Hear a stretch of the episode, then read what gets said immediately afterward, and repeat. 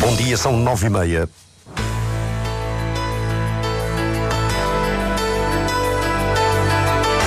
Antena 1 Madeira. Informação. A partir do próximo mês passa a haver uma via verde no atendimento para os reembolsos no Instituto de Administração da Saúde. No Funchal, dezenas de polícias na noite passada também se juntaram ao protesto nacional por melhores salários e condições de trabalho. A partir de quinta-feira, na Madeira, há chuva e vento com alguma intensidade. Os próximos dias vão também ser mais frios. Diário Regional na Antena Madeira, assistência técnica de Paulo Fernandes. A edição é de Celina Faria.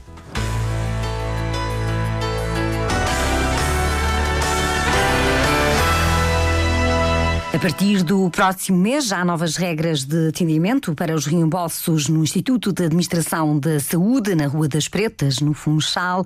Até ao final do primeiro semestre deste ano, fica também operacional uma nova aplicação que vai permitir carregar as despesas. Sérgio Freitas Teixeira. O presidente do Instituto de Administração da Saúde, Bruno Freitas, estabelece três objetivos para este ano. Será realmente em fevereiro iniciado aqui as novas regras de atendimento. Nos conselhos irá o sistema de pré-agendamento existente e também aqui na sede haverá o pré-agendamento, mas haverá depois um sistema digital de senhas que queremos eh, implementar. Temos aqui outra situação também é que queremos implementar, que será a nova app do IASUD, que vai permitir os utentes tornar-se mais cómodo a entrega das despesas de saúde em qualquer lugar e a qualquer hora bem como também evitar as deslocações do utente aos sítios onde se entrega as despesas de saúde bem como também melhorar a comunicação entre o IASUD e o utente em questões de dúvidas ou questões de, de, de, entrega de falta de documentos para as suas despesas de saúde. Bruno Freitas esclarece melhor quais serão as novas regras de atendimento. E iremos criar um, um balcão para um agendamento uh, prévio, será quase como uma via, via verde de, para o, o, atendimento e depois haverá uh, um sistema de senhas uh, digital para, para quem chega tirar e ser atendido, à semelhança como existe já nos outros serviços. Neste momento o agendamento prévio é feito realmente através do número de telefone do IASUD e através também do, da aplicação que nós temos online de agendamento prévio. Pode ser feita a marcação do atendimento. Já a nova aplicação que vai permitir descarregar despesas sem que o utente tenha de ir a um balcão vai ficar operacional até o final do primeiro semestre deste ano. Há sim novas regras para o atendimento nos reembolsos no Instituto de Administração da Saúde. Algumas dezenas de polícias na Madeira juntaram-se numa vigília frente à Câmara do Funchal na noite passada, em solidariedade com a contestação nacional. Paulo Santos, presidente da Associação Sindical dos Profissionais de Polícia, descreve a participação em todo o país, incluindo, incluindo a Madeira. Pelas informações que tenho, parece que tiveram algumas dezenas de elementos da, da Polícia de Segurança Pública, eh, assim como pelo resto do país, junto às câmaras municipais, junto aos comandos eh, distritais de PSP, mesmo no Parlamento, junto à escadaria da Assembleia da República, concentraram centenas de pessoas. Eu diria que no cômputo geral, eh, milhares de polícias estiveram mobilizados nesta, nesta luta que é espontânea, que extravasa aquilo que é a realidade dos sindicatos que obviamente os sindicatos, no caso da ASP, não poderiam estar de fora e que também se juntaram neste movimento de solidariedade para mostrar ao Governo que aquilo que fez para a Polícia de Segurança Pública não foi o correto e que os profissionais da PSP estão bastante indignados com este Governo.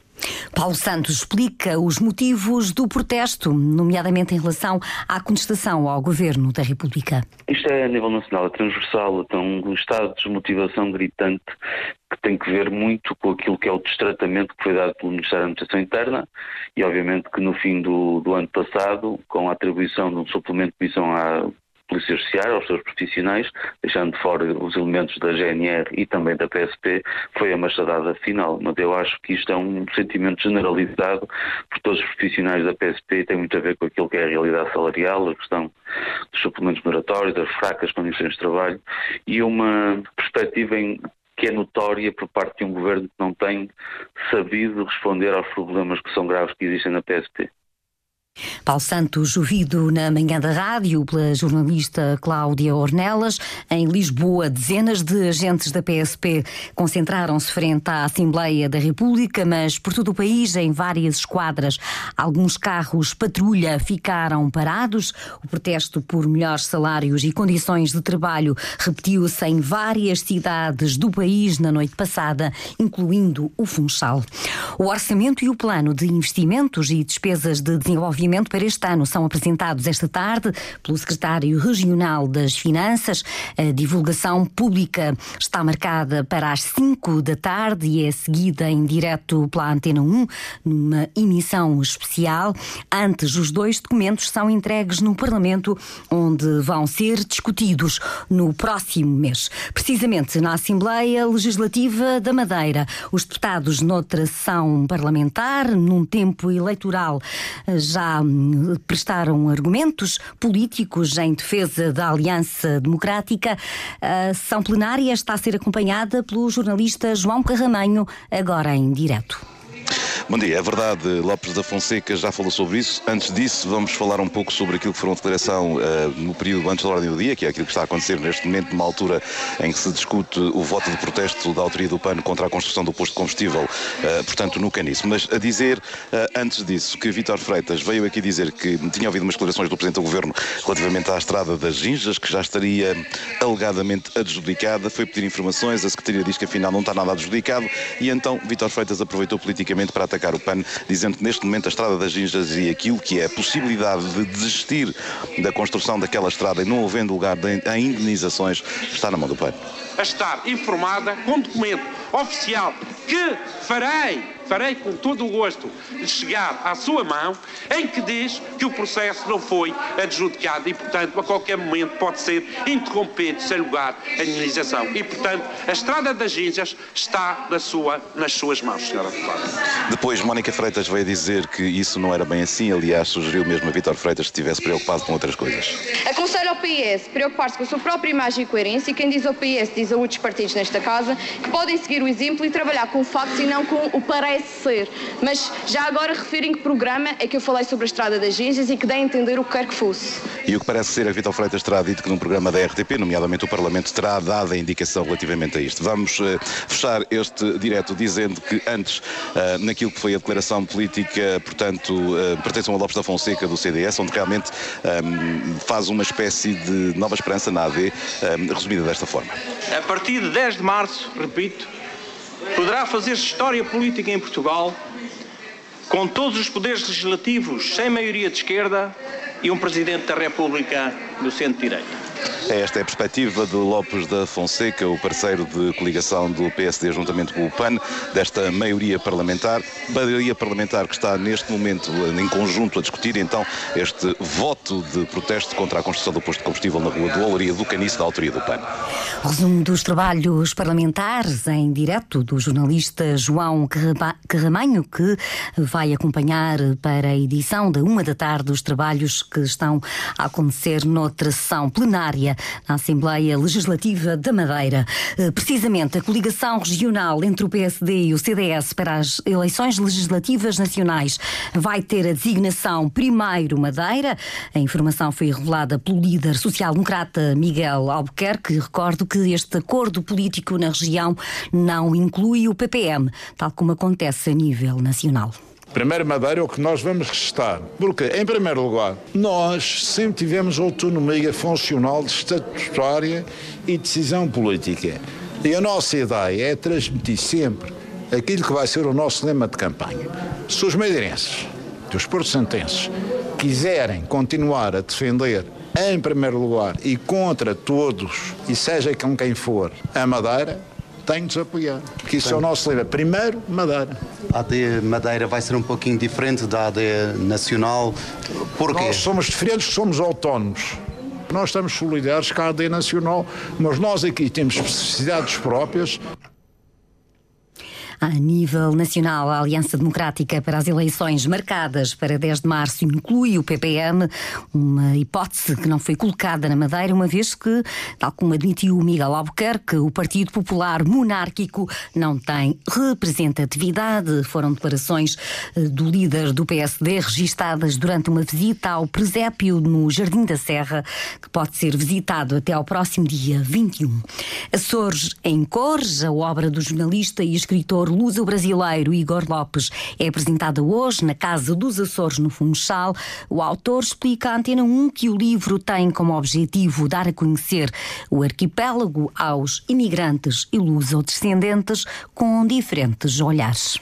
É uma mensagem para a diáspora açoriana, os Açores-descendentes espalhados por todo o mundo, de que existe um arquipélago lindíssimo, com uma pujança econômica, com pujança cultural, que precisa ser mostrado e também valorizado. Há muitos açorianos que vivem espalhados pelo mundo, Açores-descendentes, que ou não voltaram mais ao arquipélago depois que migraram, né, ou que sequer conhecem a terra dos seus antepassados.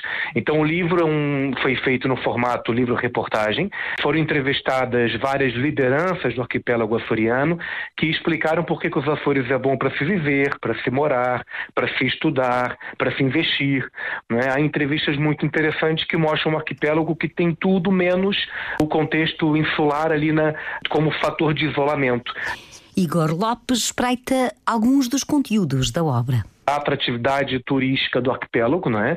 Pela parte da natureza, da paisagem, da conservação ambiental, também destacar a questão da cultura vulcânica, que é, que é, que é muito, muito caricato para várias partes do mundo que não conhecem essa simbologia, né? Depois temos uma entrevista uh, que explica como é que é a importância uh, estratégica dos Açores por estar localizado no meio do Oceano Atlântico, né?